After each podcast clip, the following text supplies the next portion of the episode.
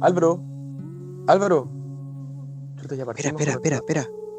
¿Qué? ¿Qué Parece que hay un charcán por ahí. ¿Dónde, dónde, dónde? Lo tengo acá en la mira. Mira, ahí cantó. Oh, Voy a tomar una fotografía.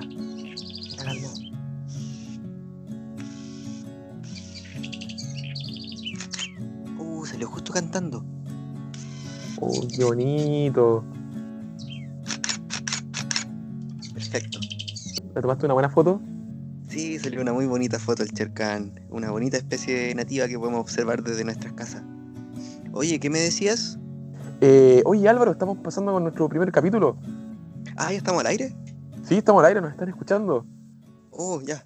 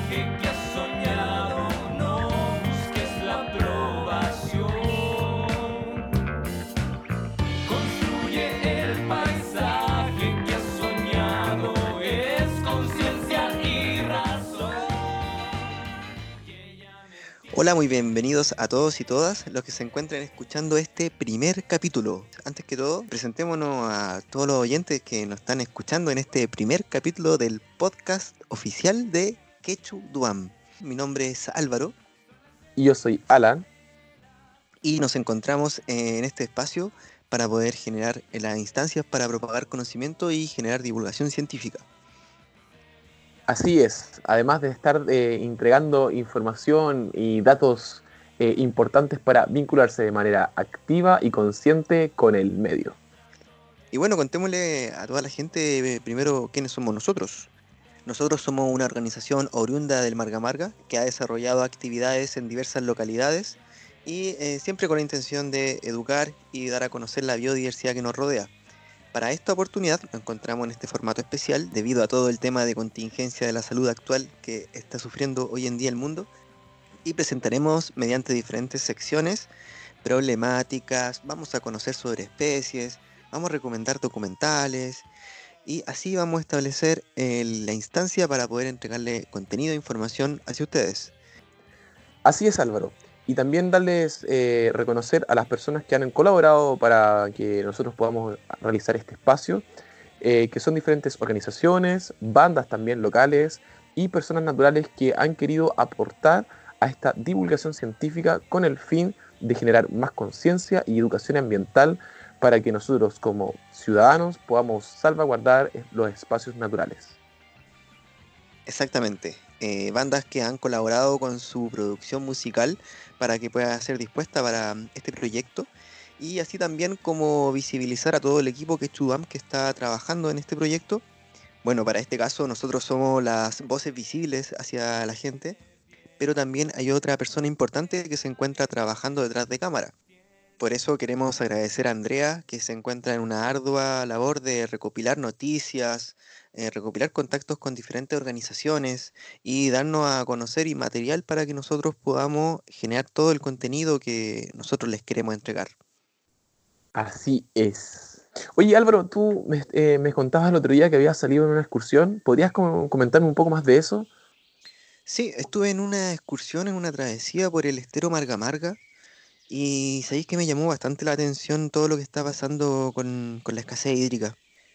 Me adentré entre los cerros, tomé los caminos hacia el bosque y lo primero que me llamó la atención es ver los peumos secos, completamente secos, tan rojitos, cosa que no es ¿Los normal de ver, Qué raro, tan rojitos, qué rojitos. raro, sí, porque el, el peum- el Pemo, claro, como tú dices, pertenece al- a un clima de mediterráneo, que quiere decir que son, resisten veranos muy áridos. Por lo tanto, eh, si tú me dices que lo has visto muy seco, quiere decir que este verano realmente estuvo muy duro. Lamentablemente cada año rompemos y batemos los récords. Y no esos récords que nosotros queramos romper y nos orgullecen, sino que cada año las temperaturas son más y más altas. Otra cosa que me llamó bastante la atención es ver el estero Marga Marga con tan poca agua, tan poca agua. Después cuando llegué a esta travesía, eh, reflexioné bastante al respecto. Y me puse a investigar, me puse a ver qué estaba pasando con el agua. Empecé a buscar noticias, llegué a una noticia en la página de el Ciudadano en Instagram, en donde mostraba un video de cómo estaba la poza Esval hoy en día, en donde se ven imágenes preocupantes de la poca agua que tiene este embalse. Luego me encontré con una publicación en Instagram de Villa Alemana Gram, en el cual mostraban imágenes del embalse Los Aromos, el cual también muy poca agua. Y por último me encuentro con Noticias Valpo Express, en la cual visibilizan una problemática en donde mostraba lo que estaba ocurriendo en el tranque de la luz, en donde fauna apareció muerta al borde de este tranque. Oye Álvaro, pero lo que tú me estás contando es bastante preocupante. No sé si, si, si tienes más información respecto a esto. La verdad es que me entró la curiosidad. Efectivamente, eh, me puse a investigar más al respecto porque a mí también me afectó bastante poder visibilizar todo esto. Y por eso mismo intenté buscar algunas respuestas. ¿Por qué está ocurriendo esto?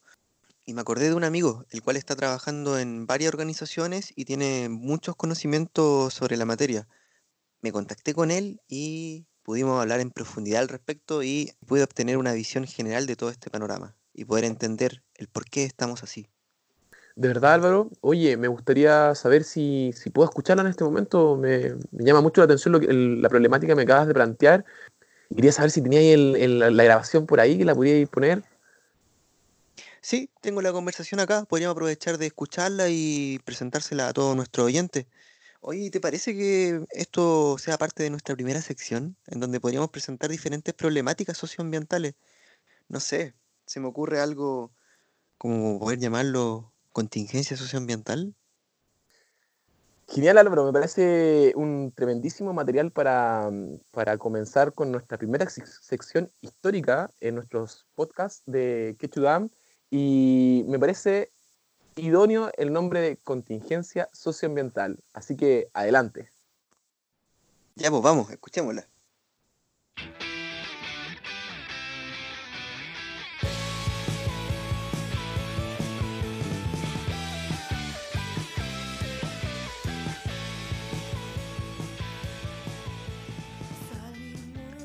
Muy bien, nos encontramos ya en la sección de contingencia socioambiental. Eh, para esta oportunidad nos está acompañando un amigo, el cual ha trabajado en bastantes organizaciones. Raúl Pino Zamora se encuentra junto a nosotros, más conocido artísticamente por todos como Rulo. ¿Cómo está Rulo? ¿Todo bien? Hola, hola, bien Álvaro. Eh, muy feliz de poder compartir con ustedes en esta instancia.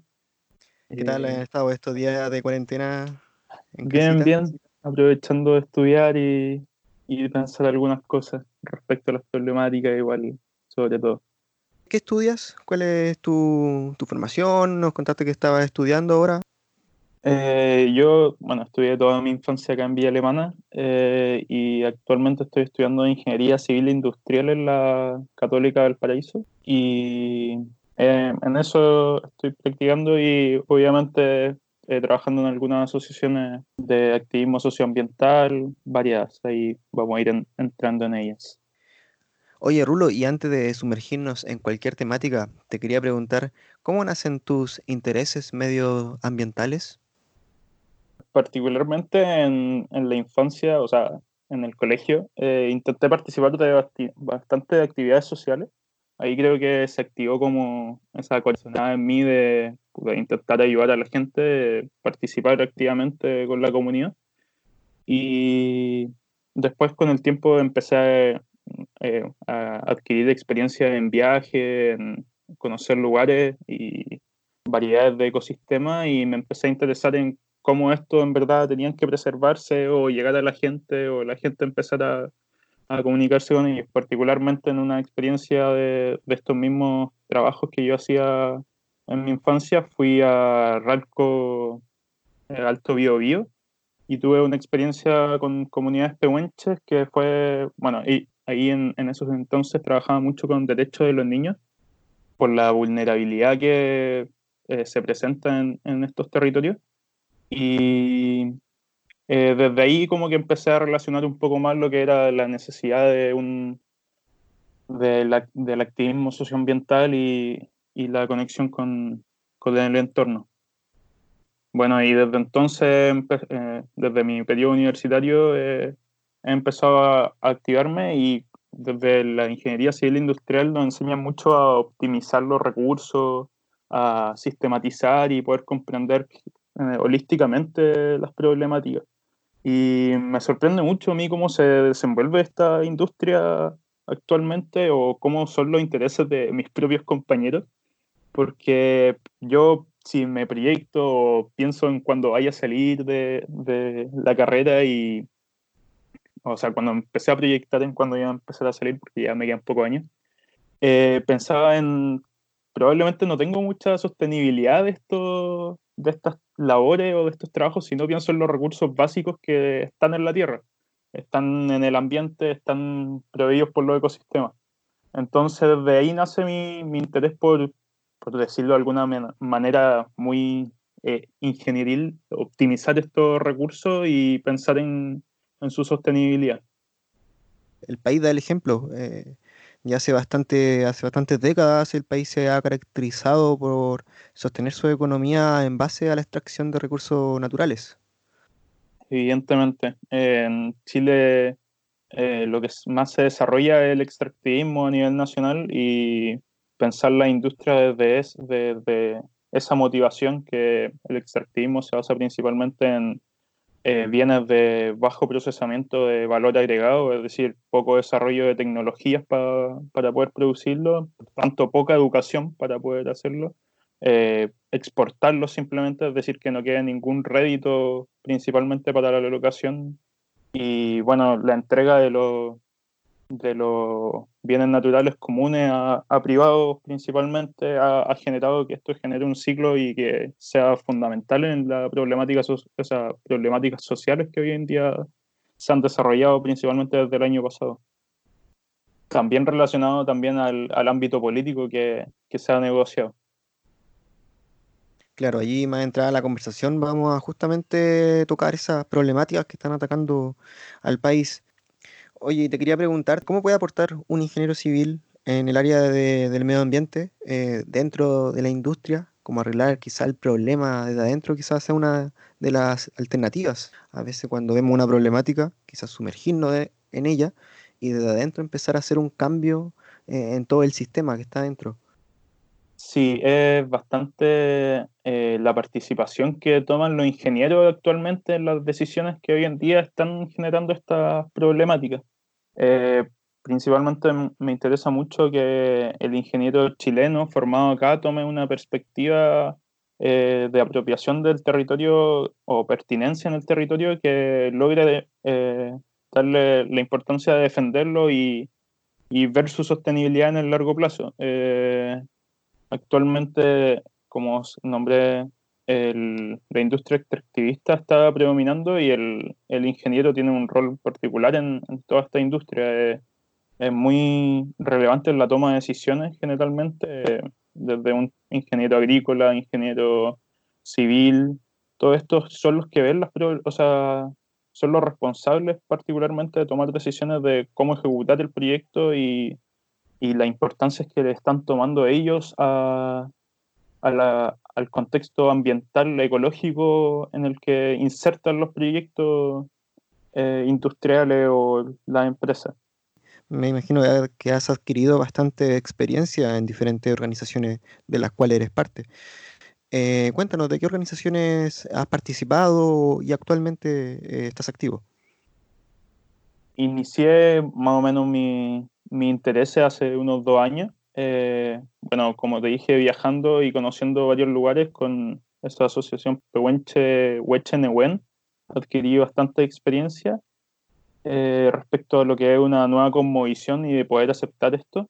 Eh, y me quedó como la, la motivación planteada. Eh, después empecé principalmente a asistir a charlas, eh, buscar como todas estas oportunidades que se dan dentro de los espacios de, de dispersión académica o de generación de contenido para poder informarme desde distintas bases. Eh, siempre, bueno, como ingeniero civil industrial me interesa conocer mucho, eh, muchas ramas de, de, desarrollo, entonces intento saber como, entre comillas, como dicen muchos, de que el ingeniero industrial no sabe nada a fondo, pero de todo un poco. Me gusta saber en verdad de todo un poco de las problemáticas para poder tener una concepción holística y el año pasado empecé con trabajo desde Fridays for Future Valparaíso, desde la Cumbre de los Pueblos, que fue un, un movimiento que se levantó con intenciones de hacer un frente a la APEC eh, y la COP25 que se iban a realizar en Chile. Y también me integré con el grupo de Nova Zona Sacrificio Valparaíso. Eh, desde la universidad también veía, eh, vi el movimiento que se genera y en ese estoy activo que es socioambiental PUCB porque por lo que decía que es importante que se repliquen las conductas socioambientales o la sostenibilidad dentro de la universidad, en la gestión y en la educación ampliamente. Durante el año pasado también me integré a un grupo de estudiantes que se llama CEUS, eh, una ONG que se conformó bueno, hace poco cumplieron dos años como ONG, un, un fuerte abrazo a ellos porque son un gran espacio que es el CEUS, el Congreso de Estudiantes Universitarios por la Sustentabilidad. Ellos hacen principalmente, nace como un congreso que se realiza año a año y yo me metí en la gestión de este congreso para después hacerme socio y participar activamente. Eh, y actualmente dentro, eh, el estallido social, eh, tomé como mayor pertinencia dentro de mi espacio, dentro de mi territorio, dado que por motivos universitarios pasaba más tiempo en Valparaíso, no, nunca, hice ese, nunca me hice ese espacio. Y actualmente formo parte de VAST, que es Villa Alemana Sin Termoeléctricas, y VAXMA, que es Villa Alemana por el Medio Ambiente, intentando territorializar igual la acción socioambiental, que creo que es algo bastante importante. Bueno, y ahora dentro de este último mes eh, me abrió la posibilidad de formar parte de Modatima del Paraíso, que sería una nueva mesa de este gran movimiento que es Modatima, un movimiento de defensa por el acceso al agua, la tierra y la protección del medio ambiente, eh, que nace hace 10 años en Petorca y tiene una fuerte influencia dentro de las políticas que se han generado dentro de la problemática del agua. Eh, son eh, varias personas que se articulan para hacer educación y visibilizarla, denunciar y visibilizar las problemáticas del conflicto que se han desarrollado principalmente en Petorca, Valparaíso y ahora actualmente en- a nivel nacional. Precisamente sobre esa problemática, que es uno de los grandes temas eh, respecto eh, a los cursos hídricos. La, la crisis hídrica, la sequía, o también más bien conocida como saqueo. Referente a esa problemática que está amenazando a diferentes sectores del país, ¿cuáles son los casos puntuales específicos que están sufriendo esto? Porque claro, es muy reconocido lo que está sucediendo en Petorca, pero Petorca es una de las tantas localidades, lamentablemente, que está sufriendo esta problemática. Actualmente en Chile hay 116 problemáticas en torno al, a conflictos socioambientales y el 60% de estas pertenecen a problemáticas relacionadas al agua. Eh, entonces, es una relación crítica la que tenemos hoy en día con el agua. No, no podemos pensar de que estamos en, estables dentro de nuestro ecosistema y necesitamos un poco compensar esta, esta relación generando nuevas conciencias. Una, es necesario, yo veo una, un cambio de la cosmovisión. Eh, el consumo no, no, nos ha sesgado un poco y no estamos pensando en las consecuencias de esto a distintos niveles. La producción también eh, y el desarrollo económico no, no es lo principal si es que pensamos vivir más años dentro de este planeta y vemos que actualmente es un problema generalizado la escasez hídrica. Eh, usamos el término escasez hídrica y no sequía eh, muchas veces, o a veces utilizamos la palabra saqueo, dado el contexto, pero son 136 comunas del país que presentan este tema de escasez hídrica y son las poblaciones rurales, la gente pobre y sencilla, la más afectada. Entonces es una problemática que se reduce a, poblaciones eh, que no tienen acceso a, a, negociación muy potente, sino que se ven eh, menoscabados por la industria a lo largo del país. Eh, vemos problemáticas del norte y actualmente está entrando fuertemente en el sur. Eh, y vemos problemáticas incluso que no se, no se ven totalmente relacionadas a la crisis climática, sino un mal manejo y gestión del agua. Eh, es bien curioso esto porque este año particularmente viajé a Chiloé y, y, varias comunidades del sur y varias de ellas se manejan con camiones de aljibe, entonces uno ve el tema de la escasez hídrica o el apropiamiento del agua que está constituido en la Constitución de 1980, en el artículo 19, numeral 24, como con los derechos de los particulares sobre el agua reconocido constituido en conformidad a la ley, eh, se otorgarán a sus titulares la propiedad sobre ello. Entonces, vemos que este hecho que se entrega como gratuitamente en, la historia y a perpetuidad eh, ha condicionado eh, las soluciones de, de estas problemáticas eh, a lo largo de Chile. Y así como nombramos Petorca como una, uno de los ejemplos más reconocidos ante esta problemática, eh, ¿tienes algunos otros ejemplos de lugares que también están sufriendo esta problemática que sea importante también de visibilizar? Bueno, sí, el caso de Petorca es un caso particular porque se desarrolla en torno a la palta, que es un producto de exportación bastante potente hoy en día, genera grandes réditos para los empresarios, pero poco para la población que, que habita en la zona, condicionándola a vivir de camiones de aljibe, y esto se replica en bastantes comunas donde se practica la agroindustria. Eh, es sabido el caso de la Araucanía, con los casos que se entregan a las forestales, muchos terrenos que particularmente pertenecen a, Amate y Angelini, eh, donde se plantan millones de, hectáreas de pino y eucalipto y generan escasez hídrica para las personas. Eh, sabido también el caso de San Pedro de Melipilla, donde también el avance de la agroindustria ha causado la pobreza eh, en, del agua en la gente.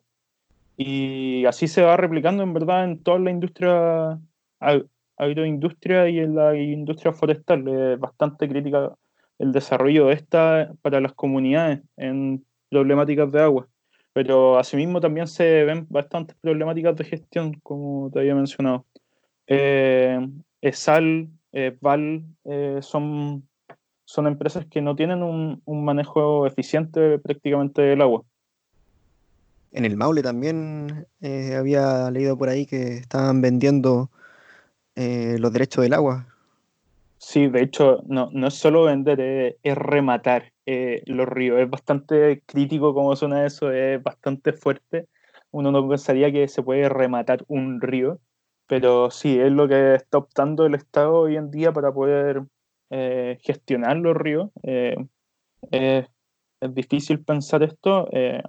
Eh, anteriormente los derechos de agua se entregaban eh, gratuitos casi y a, perpetu a, perpetuidad durante principalmente la dictadura militar, lo que generó los grandes, grandes ingresos y grandes eh, bienes para varias familias conocidas dentro de, de Chile, eh, como ya nombré antes, Angelini, Luxich, Mate, todos ellos tienen eh, grandes caudales de agua que le permiten hoy en día desarrollar su industria sin ningún, sin ningún reparo. Claro, comúnmente se responsabiliza al cambio climático como principal causante de esta escasez hídrica, pero estamos omitiendo información bastante importante. Acá tengo una publicación que hizo justamente una de las organizaciones de la cual tú eres parte, en específico Villa Alemana Sin Termoeléctrica, eh, VAST-Insta, por si lo quieren seguir en Instagram, en, las redes sociales, y Villa Alemana Sin Termoeléctrica en Facebook en el cual menciona exactamente esta escasez hídrica que está afectando a 136 comunas del país, en donde viven 1.039.402 personas, nada menor. Eh, y también importante lo que tú mencionabas en el caso específico de Petorca, eh, sobre cómo la industria está influyendo en el lugar. Acá voy a leer un pequeño fragmento sobre la publicación de Villa Alemana sin termoeléctrica. Dice, hoy nos piden lavarnos las manos y en el campo no hay suministro. Te cobran camionadas por suministro y te reprimen por defender lo que queda. Hoy el Estado, mercado, prefiere defender el agua para termoeléctricas, mineras y palteros, mientras decretan palurdos toques de queda frente a una catástrofe sanitaria como es la que vivimos hoy en día. Esto lo publicaron en el contexto del Día Internacional del Agua y hace mención a estas industrias. Y ante eso quería preguntarte, ¿son efectivamente estas industrias las principales responsables de esto? O más bien dicho, ¿cuál es el impacto de estas industrias mencionadas ante esta problemática? Bueno, sí, evidentemente estas industrias son las que más afectan. Em, como te mencionaba ayer, eh, delante, el- la industria agro, agroindustria y forestal hoy, hoy en día poseen el 77% de los derechos consultivos de agua. Llámese consultivo a los derechos que no necesitan ser devueltos los, eh, las cantidades de agua, los no consultivos actualmente que se desarrollan en termoeléctrica, hidroeléctrica, eh, también son casi todos apropiados. De, hecho, actualmente el 80% pertenecen a Enel. Eh, en el caso de la minería, que también ocupa derechos consultivos, eh, son un 9% y el restante de la agroindustria y la, la minera sería un 14% para lo sanitario y lo industrial. Principalmente, obviamente, industrial, porque se imaginarán que el consumo de agua de una industria es mucho mayor al el de, un, el de una casa o de, lo- o de las empresas sanitarias, eh, servicios sanitarios. Y estos derechos consultivos y no consultivos eh, que cambian su, su tipo de concesión a 30 años y 20 años respectivamente que se desarrollan en el mandato, en el último mandato de Michelle Bachelet, en verdad solo se empezarán a aplicar pa- para el 10% restante de los derechos no otorgados, es decir, el 90% ya otorgados y regalados eh, a estas grandes industrias, a estas grandes familias, eh, a estos grupos económicos que, que dominan el país generan esta crisis social, eh, no se van a tocar. Es prácticamente inocuo el efecto que tiene sobre las problemáticas socioambientales actuales lo que se ha- ha generado en esta gestión, en este cambio de, de la privatización del agua. Y en estas últimas principalmente ocurre un problema mayor por la privatización de estas que se generó el año 95 con el régimen jurídico de la ley 19.549 que privatiza el, sector de las empresas sanitarias dejando un 35% que luego serían igual privatizados por Lagos. Entonces, toda esta gestión eh, no, no termina siendo en verdad un- una gestión para la gente, sino eh, una industria que no tiene un manejo eficiente, como había mencionado men- anteriormente. De hecho, actualmente Val eh, es de mayoritariamente de Ontario Teachers Pension Plan, que es una empresa canadiense, eh, en verdad es la, la aseguradora de, de los profesores, que tienen 700 veces una pensión mayor a los profesores chilenos, y ellos manejan no solo ESVAL, eh, manejan SBio, que es la empresa de servicios sanitarios de BioBio, y Agua Nuevo Sur del Maule, que entendemos que sería el 45% del agua potable en Chile, es un manejo bastante monopolizado del agua y una gestión que también deja las personas desprotegidas muchas veces con esto de la escasez hídrica. Eh, como mencionaba anteriormente, principalmente la población rural, eh, se ven supeditados a, mane- a manejarse con camiones de aljibe, lo que también hoy en día en Chile se desarrolla como un negocio. Eh, en los últimos cinco años, el Estado ha gastado más de 150 mil millones de pesos en la compra de agua potable y las concesiones que se entregan a estos camiones de aljibe no son regularizadas ni tampoco fiscalizadas con constancia. Entonces, tampoco sabemos la calidad del agua que se le está entregando a la gente. Es bastante curioso cómo se desarrolla esto, posiblemente por más de algún lobby. Y es triste pensar en que la calidad y la disponibilidad del agua para mucha gente del mundo rural de, de Chile eh, tiene que contar con 50 litros de agua para, para poder desarrollar el, saneamiento o la higienización de su, de sus casas, de su hogar, de su vida. Es bastante triste pensar en eso. Me parece inaudito el hecho de que, además de que los cursos hídricos y el agua en sí sea privada, eh, más encima todas las entidades sanitarias también lo sean. Es decir, el Estado no se hace cargo de ninguno de sus bienes naturales y prefiere mantenerlo a mano de, de privados, que claro, no existe una regulación clara. Y considerando más encima que estamos hablando del agua, no estamos hablando de cualquier, de cualquier cosa u objeto. Eh, aquí estamos hablando de un derecho básico e irrenunciable, en donde además tenemos que considerar que más allá de la escasez hídrica que esto genera, en específico las plantaciones de paltos, eh, también están generando otras consecuencias de, de por medio, como la devastación de frondosos bosques nativos que se encontraban en esas quebradas y que hoy en día eh, no existen y en lugar de ello existen monocultivos de palto. Y si vemos lo alrededor de estos monocultivos de palto, están completamente secos, están sufriendo estas consecuencias, además de toda la gente que no tiene ya para, eh, ya no tiene agua para beber, no tiene agua para regar sus cultivos, ya existe una migración en Petorca, ya hay gente que se está yendo del lugar. Entonces ya Eh, esto es algo que va mucho más allá de un incentivo económico que se le está generando al país por el hecho de que se les permitan a los privados tener ahí lo- los paltos. Es un gran Eh, tema.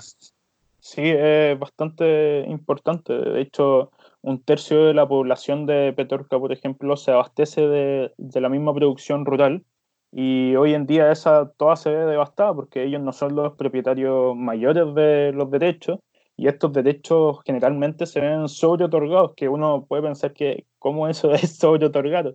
Sí, eh, efectivamente, entre el, entre el 2008 y el 2015, el 80% de las cuencas de Chile se sobreotorgaron. Eso quiere decir que se, se le adjudicaron más litros de agua de los que realmente existían dentro de la cuenca de la gente. Esto con simplemente eh, fines por- eh, productivos y hoy en día eh, el tema de las juntas de vigilancia de los ríos se estructura según la la cantidad de derechos de aprovechamiento de agua que hay. Entonces, si se otorgan más, tenéis más derechos de opinión dentro de la gestión y se genera un ciclo, en verdad, dentro de todo esto, asociado también a nuevamente a la política que, que se desarrolla en torno a estos, a estos conflictos, que particularmente el robo de aguas, por ejemplo, que se ha desarrollado en Petorca, no, tiene multas bastante bajas para lo que significan las ganancias de estas personas. Una multa que, bueno, en 2016 era un peor de 20 UTM, de- equivalente a 800 mil pesos, hoy en día pasa a 1000 UTM, pero siguen siendo una parte minoritaria de lo, de lo que significan las ganancias de, de un paltero que tiene 150.000 hectáreas de palto y tiene sus embalses de agua llenitos y no tiene dudas de que mañana va a poder seguir abasteciendo esta industria para poder hacer la exportación. A diferencia de todas las personas que viven en el mundo rural y son dependientes del día a día para poder producir eh, y generar las ganancias de su hogar. Bueno, y como son unas multas muy fáciles de pagar, pasan en verdad eh, inadvertidas para el, para el empresario y como no hay delito tampoco, eh, no significan ningún resquemor, no, no generan ninguna, ningún amedrentamiento para poder seguir realizando estas prácticas. Es algo común que pasa en Chile, en verdad, con todos los problemas que se desarrollan en, la, en las problemáticas socioambientales.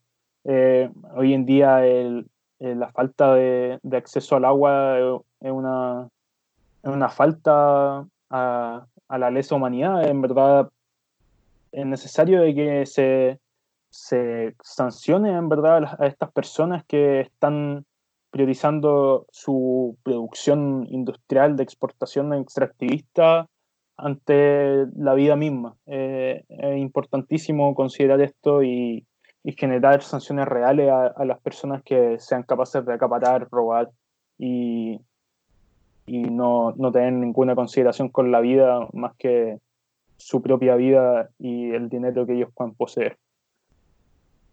Claro, a veces, muchas veces estas multas no le hacen ni, ni cosquillas a los bolsillos de estos grandes empresarios. Al momento en, en que una eh, microempresa o un ciudadano eh, común y corriente llegue a generar estos actos que le repercutan en este tipo de multas, ahí sí hay un impacto en estos bolsillos, pero para grandes poderes económicos es casi algo simbólico, casi una propina que están entregando de vuelta en base a todo el daño que han generado.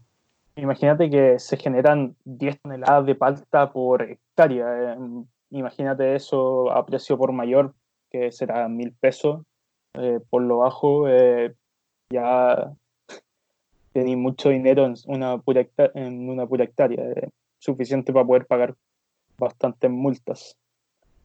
No estamos hablando nada de un fruto económico, sino que probablemente uno de los frutos más caros que podemos ver en el mercado, tanto a nivel país como internacional. Sí, de hecho es bastante cuestionado eh, en varios países que tienen una mayor conciencia social por las producciones, que eh, es bastante irónico, pero en varios países se genera como esta conciencia social de no generar un mayor impacto. En, en Alemania, por suerte, está bien arraigado, pero hay muchos de estos países que si bien hacen, generan esa práctica dentro de su territorio, van a invertir a otros países con, con estos mismos intereses, o sea, pasando a llevar estos mismos intereses. Eh, como pasa, bueno, con el hecho de Canadá, eh, que que se- según he escuchado tiene propuestas de poder mejorar estas prácticas y, y sancionarlas o reducirlas. O como pasa con el tema de Noruega, con el tema de las salmoneras, eh, que también, bueno, significan eh, una gran contaminación de, de nuestras aguas e incluso las más prístinas que son parte de la Patagonia chilena, porque los noruegos buscan aguas de, simila- de similares temperaturas a las que ellos poseen, porque allá se desarrolla bien el salmón, y vienen a generar esta práctica acá en Chile porque eh, no hay las legislaciones ambientales que ellos tienen.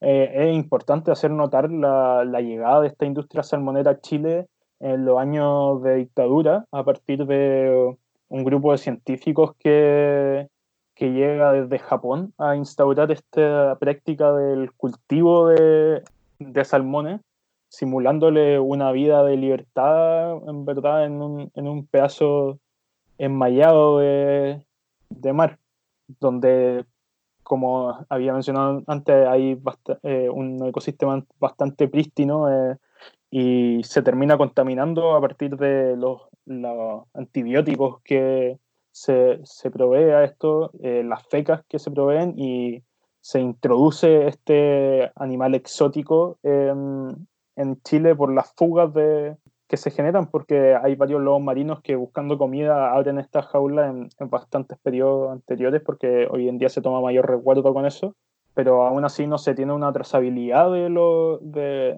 cómo se pueden mover estos peces. Obviamente buscan ríos porque es un instinto de ellos, pero se, se escapan y se reproducen generando en verdad un impacto ambiental como especie exótica.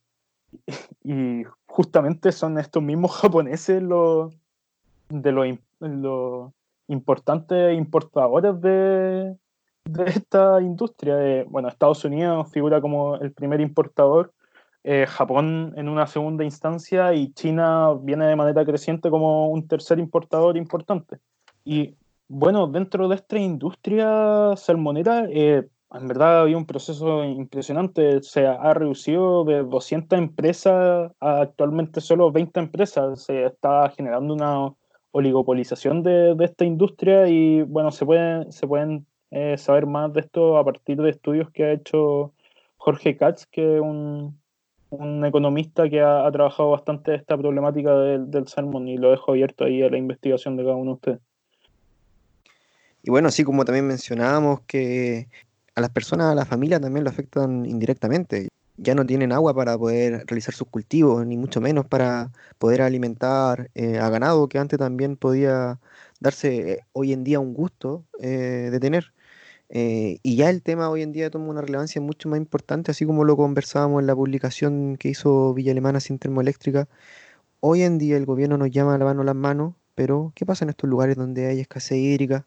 ¿Qué pasa hoy en día cuando un virus está amenazando al planeta y hay lugares que no tienen un derecho tan básico como, como es el agua? Sí, en verdad es impactante pensar en el, en la problemática hoy en día. El, el agua no está a disposición de todo, algo que el gobierno llama a realizar como tan fácilmente, no es algo que todos pueden realizar. El agua es un bien común, es un derecho humano y debiese ser accesible para toda esta gente, no es indispensable para el desarrollo de cualquier familia, de cualquier persona, de cualquier ecosistema también. Eh, también me llega mucho el hecho de que en este sector que es el Mediterráneo se esté eh, todo y como tú mencionabas, eh, los bosques están secándose. Es impensado pensar que el, el río Aconcagua, que representaba un gran caudal, en verdad hoy en día esté seco. Y por efectos de la poca conciencia que se ha generado sobre el, cui- el cuidado de estos canales, también está lleno de basura. Entonces no podemos pensar ni siquiera en recuperar estos caudales. Eh, es un trabajo que se tiene que desarrollar y, y tiene que ser en conformidad al Estado, a las responsabilidades sociales y a, y a todo lo que significa el, cuidado del agua, porque no podemos seguir pensando que el agua es un, un bien más, un recurso más. El agua es vida, el agua es particularmente lo que nos desarrolla como, como seres humanos. Las principales comunidades del mundo se desarrollaban en torno al agua, eh, todas vivían cerca de los caudales que, que podían atribuirle la vida y el desarrollo, el desarrollo de las ciudades. Y así como hablamos de impacto de diferentes industrias, ¿cuál es la postura del Estado ante este dilema? ¿Cuáles son las soluciones que, han que plantean ellos? He escuchado por ahí de una carretera hídrica, que a mi parecer me parece ya un chiste sobre el chiste. El hecho de generar extracción de agua para una zona para poder solucionar una problemática que el mismo Estado se ha instaurado. No sé, ¿qué pensáis tú al respecto? ¿Qué otras soluciones ha planteado el gobierno ante, ante este tema? Bastante curiosa esa propuesta de la carretera hídrica. En verdad, eh, he escuchado, no, no he analizado, pero hay estudios de carreteras hídricas que ya se han desarrollado y en verdad son una contra total a todos los ecosistemas. Eh, es bastante difícil pensar en cómo dejar que deje de fluir el agua en, en un caudal que lleva miles de años y llevarlo a otra parte donde no existe actualmente agua, pero principalmente para el, para el consumo de, lo, de la misma industria que hemos estado criticando actualmente, que es la agroindustria y la, la industria minera, que son los que acaparan los derechos y, y tienen prioridad para el uso de esto. Eh, es, importantísimo el hecho de que en verdad el, incluso el Estado financia eh, estas plantaciones. eh, desde el decreto de ley forestal 701 que fue instaurado en 1974, se desarrolla un financiamiento del 75% de, de la agroindustria, principalmente en ese entonces para la familia Matei Angelini y Cruzat, que ya no existe eh, desde, desde 1980, pero se entrega bastantes facilitaciones para que se desarrolle esta industria, principalmente la forestal, y, y el tema de los riegos, por ejemplo, también se, se financia por el Estado por la ley 18.450, que proporciona un 75% de lo, del financiamiento para el riego, incluso de esta industria paltera, que es la que deja desposeído actualmente a, la población rural. Sumado a esta problemática de la carretera hídrica, eh, vemos eh, como soluciones el uso de embalses, que también significan eh, muchas veces cambiar los ecosistemas existentes. Obviamente hay muchos que embalses que han dejado de existir y se planea poder restituir esto y ojalá se haga porque en verdad es necesario. Pero a partir de qué se van a restituir es la duda, porque si no va a afectarse eh, los derechos ya otorgados, eh, en verdad, ¿a quién le vamos a quitar el agua? ¿A la población rural? Pucha, esperemos que no. eh. No pienso en algo que no sea la expropiación de estos derechos de agua, porque si pensamos que el 90% ya están otorgados, es, impensable que salgan de, de la nada. Eh, si bien el agua es un elemento dinámico que se, se mueve en el espacio-tiempo en distintos estados, eh, no podemos pensar que este va, va a seguir cayendo del cielo si es que ha disminuido sus flujos constantemente, dado esto que es la crisis climática. Y dentro de las soluciones que ha propuesto este Estado, está la posibilidad de poder construir embalses sin pasar por el Servicio de Evaluación Ambiental, el SEA, sin generar una resolución de calificación ambiental eh, ni pasar por el sistema de evaluación de impacto ambiental, desde los 50.000 metros cúbicos a pasar a los 300.000 metros cúbicos, es decir, aumentar un 30% de prácticamente los embalses sin necesidad de, de estudio de impacto y esto es impensado. Cualquier ecosistema se ve afectado por un embalse, incluso el de 50.000 metros cúbicos. Y esta propuesta llegó al Senado, se aprobó y luego fue rechazado por el Tribunal Constitucional. Es decir, ni siquiera era constitucional lo que estaban haciendo, era pasar por encima de, de cualquier ley de bases generales del medio ambiente. Era en verdad una, un descabellada, una descabellada solución para poder dar a destajo eh, concesiones de embalse a, a muchas empresas.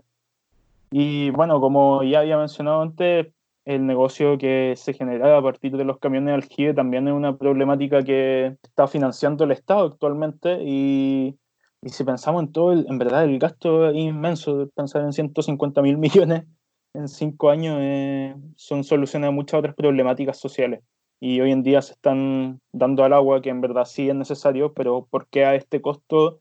¿Por qué a este nivel? ¿Y por qué no tiene otra gestión? ¿Por qué eh, estos privados que tienen actualmente el servicio de saneamiento no, no son capaces de hacer estas inversiones asegurándole a la gente un, eh, el servicio de agua? Eh, es bastante curioso porque, porque no se desarrolla en verdad esto eh, a partir del Estado con, un, con una solución sostenible en el tiempo. Mencionaste en un momento los temas constitucionales. Ante eso me surge una pregunta. ¿Será efectivamente una nueva constitución el momento, la herramienta para comenzar a solucionar esto de alguna vez? Sí, eh, evidentemente la Constitución plantea una traba gigante, como lo mencioné antes, como la otorgación a- de la propiedad de los caudales de agua, de los derechos de agua. Hoy en día establece la propiedad privada sobre ello y la propiedad del agua es algo impensado en cualquier otro país.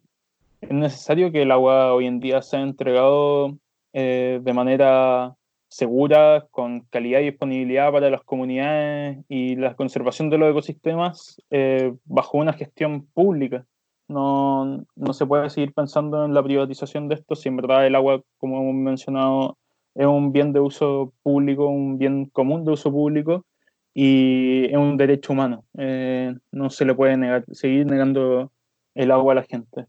Este cambio igual de- dentro de la Constitución permitiría también esto de la expropiación de estos derechos regalados durante la dictadura que instauran hoy día los mayores capitales de Chile, eh, las mayores concentraciones de, de dinero asociados a las mayores concentraciones de derechos de aprovechamiento de agua. Es una suma de, de poderes que se tiene hoy en día y es necesario cambiarlo desde la Constitución porque con las leyes prácticas que se estaban desarrollando y, bueno, con la, el hecho inédito, no sé si tan inédito, pero eh, demostrativo de que la política no está a favor de nosotros, de cuando se quería eh, hacer una reforma constitucional para poder establecer el agua como bien de uso público, al ser un- una, una modificación constitucional, tenía que pasar por los dos tercios y cuando se hizo esta sesión en el Senado hubieron 24 votos a favor y 12 en contra. En ningún caso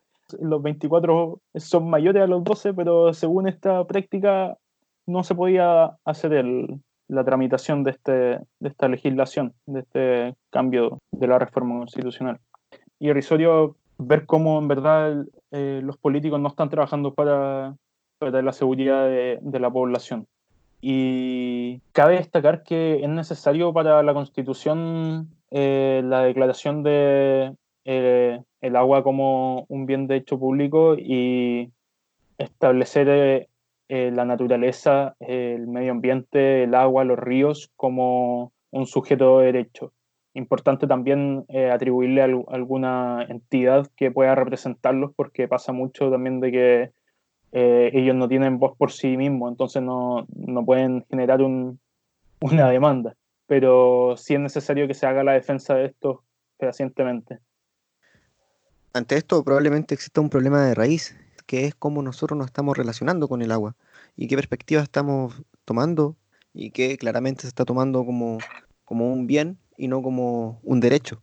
Eh, ante esto es probablemente el problema de cómo nosotros nos estamos relacionando con el agua hoy en día. Y esta pregunta te la hago en específico por una nota que tú escribiste en la página Zeus Chile, la cual la publicaste en marco al, al Día Mundial del Agua, eh, en el cual me parece bastante curioso que este es un día declarado por la ONU en 1993 para concientizar sobre la crisis mundial que vive este recurso. Es decir, es un tema que se viene hablando hace ya bastante tiempo. Sí, evidentemente nuestra relación con el agua es algo que, que deja mucho que decir. Eh, vemos muchas formas de relacionarnos con el agua en el día a día. Eh, nuestro consumo de agua es necesario para el día a día, pero a la vez no pensamos en los efectos que tienen nuestros consumos a veces o a nuestras eh, formas de desestimar la, la basura incluso en lo que es el agua. Hoy en día mucha basura nuestra termina en caudales de agua.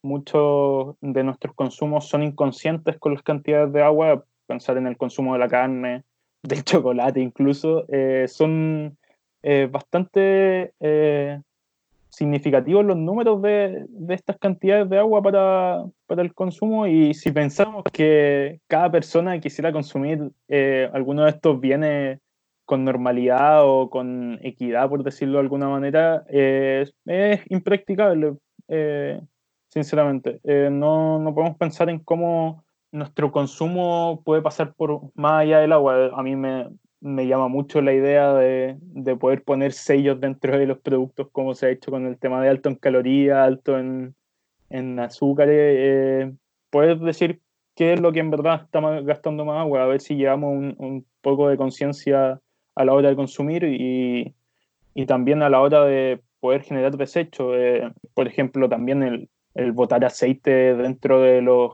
canales de agua es una falta de respeto tremendo a lo que es el, el uso del agua. Lamentablemente, como había hecho mención antes, la, la gestión sanitaria no son las mejores y el, el, hecho de que nosotros botemos aceite, un litro de aceite contamina mil litros de agua, entonces en verdad es desproporcional como, no, como nosotros llegamos y, y afectamos sin, sin mayor reparo eh, los caudales de agua como había mencionado anteriormente, también eh, el hecho de, de, botar basura dentro de caudales eh, es bastante impactante. También como había, hemos compartido en estas instancias de limpieza, eh, hemos visto cómo nosotros hemos contaminado los caudales de agua en diversos lugares. En verdad, la mayoría de los caudales del estero del Marga, los brazos del Marga y los brazos de los brazos de los Marga, del Marga, como fue la experiencia de la palmilla, eh, son eh, lugares donde en verdad hay una despreocupación total por lo que es el cuidado de, del agua, de sus caudales, de los ecosistemas que viven ahí y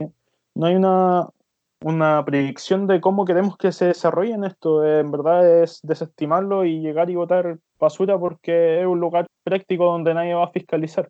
De hecho, nos encontramos in situ con gente que está botando residuos, residuos de construcción, de esos que en verdad impiden que el agua fluya y tapan los canales de, de agua para que se conecte con las napas porque están llenos de escombros. Eh, eh, es bastante feo cómo se desarrollan estas prácticas y cómo vemos nuestra relación con el agua.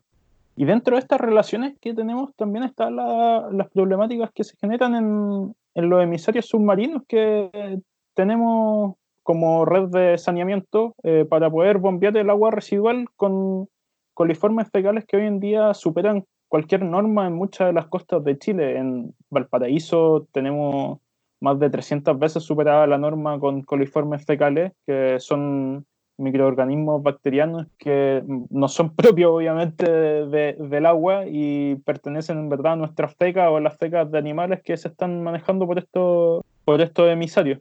Entonces estos conductos están en verdad contaminando nuestra agua y tampoco son muy sabidas estas problemáticas. Uno podría pensar que, o sea, hay muy poca gente en verdad hoy en día que se baña en las costas de Valparaíso y no es para menos si en verdad están con presencia, con alta presencia de contaminación a partir de nuestros propios desechos. Eh, obviamente un tema que ya ha pasado a figurar dentro de las problemáticas mundiales es los desechos plásticos que hoy en día residen en el agua, que llegan a formar islas flotantes. Y esto es, como mencionaba anteriormente, práctica de nuestro consumo. Nuestros consumos y nuestros desechos no responsabilizados están generando en verdad bastantes problemáticas con, con el agua.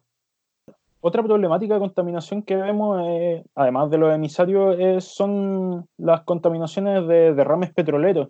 Incluso han pasado a ser casos como el de Osorno, donde se contaminó la, el servicio sanitario con petróleo y dejó por meses eh, prácticamente el agua sin consumir agua desde su casa y invirtiendo en agua potable de manera externa.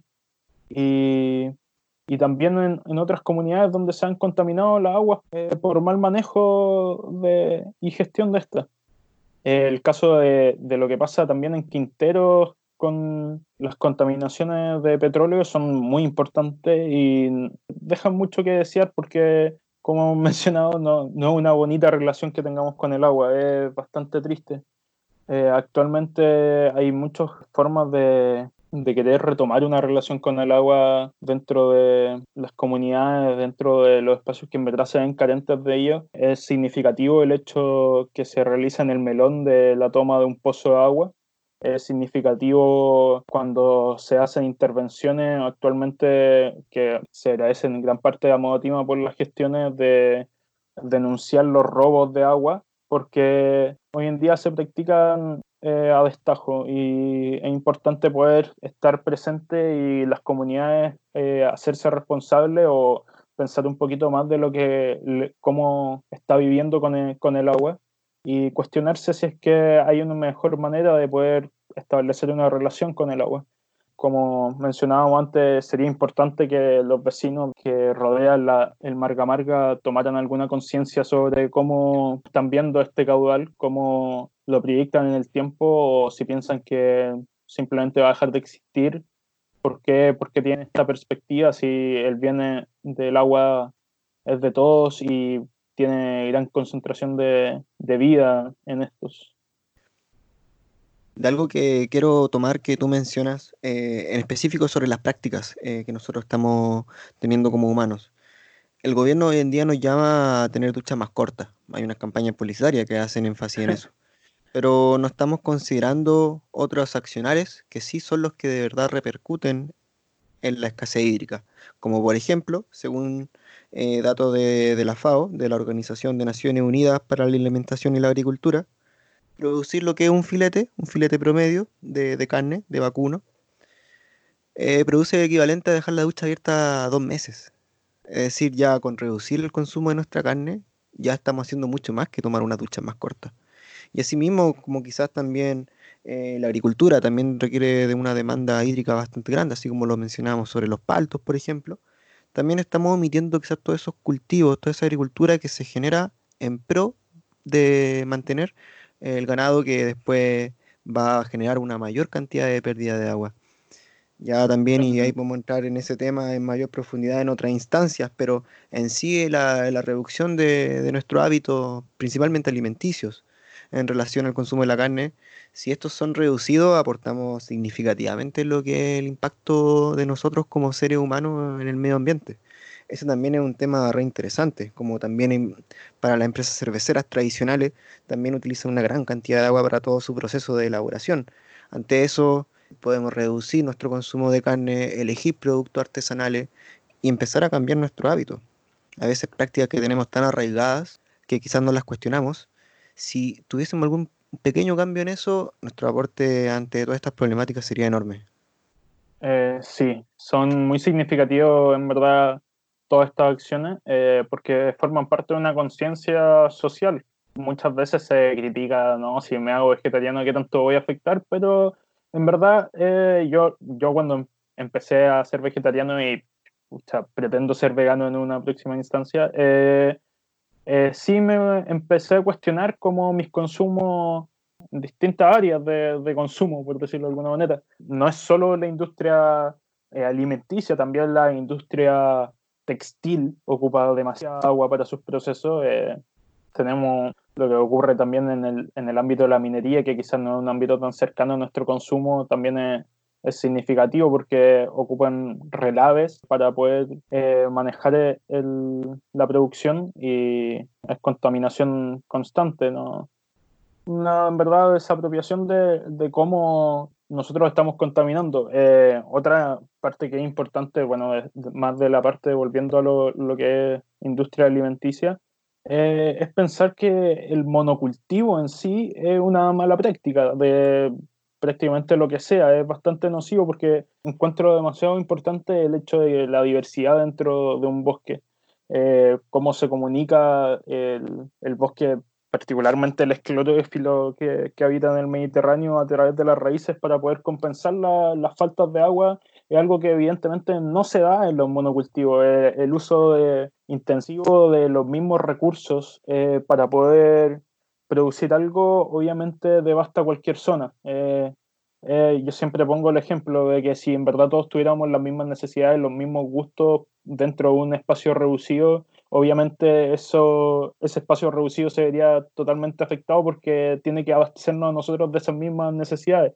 No, no se reparten ni se di- diversifican la- las necesidades y eso es bastante curioso, ¿no? Pensar en que un terreno tiene que responder constantemente al, al mismo tipo de estrés que, que se genera a partir de todos estos mono-. Eh, a mí me llama mucho lo que es la, la alimentación soberana, eh, la soberanía alimentaria, y las prácticas de huerto eh, con técnicas de, perma- de permacultura, porque eso se proyecta en el largo plazo y responsabiliza a cada persona de, de cómo está consumiendo, cómo está eh, alimentándose en el día a día. Y lo hace consciente de lo que significa poder generar un alimento. No, no es llegar y ir a comprar a, a un, a un lugar masivo y que incluso es, bastante crítica la situación de, de la industria alimentaria porque se transporta por muchos kilómetros, eh, miles de kilómetros. Eh, eso, otra apreciación que me gustaría dentro de los logotipos de alto en, eh, alto en, en trazado, en recorrido para poder eh, ser consumido. Sería importante saber esto porque esto afecta también en las emisiones de CO2 por el viaje y es mucha la comida que se pierde en la producción, eh, tanto en los viajes como en las mismas producciones industriales. El 50% incluso de producción dicen que se, que se está perdiendo, se pudre, se echa a perder o eh, tiene falla. Entonces no estamos eh, haciendo un manejo eficiente de los recursos, pensándolo de manera muy ingenieril.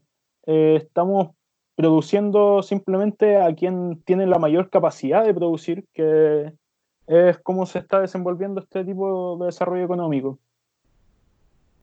Oye, Rulo, así como pasamos por di- diversos temas, eh, diferentes problemáticas en torno al agua, nos hemos dado cuenta que son bastantes, eh, son más delicadas de las que nosotros pensamos. Eh, yo creo que el mensaje es claro, cambiar nuestro, intentar cambiar nuestro hábito, nuestras prácticas, intentar ser un agente de cambio para el círculo que nos rodea, intentar aportar con un pequeño grano de arena, si podemos ir a una jornada de limpieza, si podemos reducir nuestro consumo de carne, si podemos evitar alguna accionar que va a influir en todas estas problemáticas, podemos restarnos y podemos hacer los cambios. Los cambios dependen prácticamente de nosotros. También algo muy importante los temas constitucionales, eh, ya que una de las principales, como conocimos, como lo hablamos, una de las principales piedras de tope y es lo que da paso para que todas las empresas privadas eh, generen el accionar que están haciendo. Bueno, surgieron muchas reflexiones, pudimos conversar bastante al respecto. Y nada, te agradezco demasiado por, el, por la oportunidad, por el espacio que nos diste, eh, por toda la información Gracias, entregada. Quiero dejar Y- una última reflexión. Eh, Ujú. Quiero en verdad invitar a todos los- nuestros oyentes eh, a poder generar esta reflexión, eh, siguiendo la palabra, eh, sobre cuáles son las problemáticas que afectan a, a nuestro entorno. Yo invisibilizaba muchas problemáticas de, de agua en mi- de mi entorno y actualmente estoy viéndola, es bastante complejo. Yo en verdad llevo harto trabajo en poder visibilizar problemáticas y es importante que cada uno se involucre y también, como dices tú, es importante ver también como en este proceso constitucional las propuestas que se vayan generando en torno a esta misma problemática. Así que en verdad, en verdad siempre estar eh, invitando a estar informado y ser consciente de lo que nos rodea. Muchas gracias, Rulo, por estar acá, por informarnos y esperamos que la hayas pasado muy bien. Esperamos verte en un próximo encuentro. Muchas gracias, Álvaro. Muchas, muchas gracias. Cuídense y amen el agua. Eso, es el mensaje, eh, reencontrarnos, volver a reflexionar a cómo nosotros nos estamos vinculando con algo tan importante que la tierra misma nos está entregando y nosotros lo estamos desvalorizando. Muchas gracias, Rulo, y que esté muy bien. Muchas gracias. Hasta luego. En la previa al Día Mundial del Agua, 22 de marzo, quiero enviarle un cariñoso saludo a todas y todos los que integran nuestra organización. Organización que hoy día se encuentra presente desde Arica, Parinacota hasta Magallanes. Somos Moatima, una organización que en todos los territorios ha tenido la capacidad y el coraje de instalar la lucha por el agua, de hacer del agua un bien común y de su acceso un derecho humano. Del agua depende la vida, del agua dependen todas las vidas. Y sin duda hoy día vivimos una situación muy particular. Hoy día la pandemia titulada COVID-19 ataca a todo el planeta. Chile no es la excepción. Y en Chile particularmente la privatización de las aguas, la mercantilización de las aguas, compromete aún más la vida del pueblo privado de agua. Los camiones de aljibe no son capaces de entregar el agua suficiente para poder sanitizar las manos de las personas, hombres y mujeres que viven en el mundo rural. Este mensaje tiene que ser un mensaje de aliento, un mensaje de esperanza, un mensaje que tiene que mandar una señal de certezas, la certeza de que esto va a pasar. Estamos en nuestras casas, muchos de nosotros, eh, haciendo cuarentena, pero también eh, infundiendo coraje, infundiendo esperanza, con la certeza absoluta de que esto va a pasar y cuando pase seremos más fuertes, seremos más humanos, seremos una fuerza irreductible, porque vamos a recuperar el agua y lo vamos a recuperar para todas nuestras comunidades y todos nuestros territorios. Larga vida, Modatima. Alani, ¿qué tal? ¿Qué te pareció la conversación? Uf, sin duda demasiado interesante. La verdad es que yo creía que conocía bas- bastante de la temática y, y la verdad es que no, porque la escasez hídrica eh, pareciera ser es mucho más abrupta del- de, lo que yo consideraba. Eh, tampoco tenía muy en claro cuál era el rol de las industrias eh, eh, en todo este conflicto y cómo también eh, la constitución eh, ampara ciertas dinámicas que de algún modo merman o incluso agudizan el conflicto de la escasez hídrica, ¿no? Eh, sin duda, un- una entrevista que a muchos nos hace replantearnos y analizar un poco más la situación actual.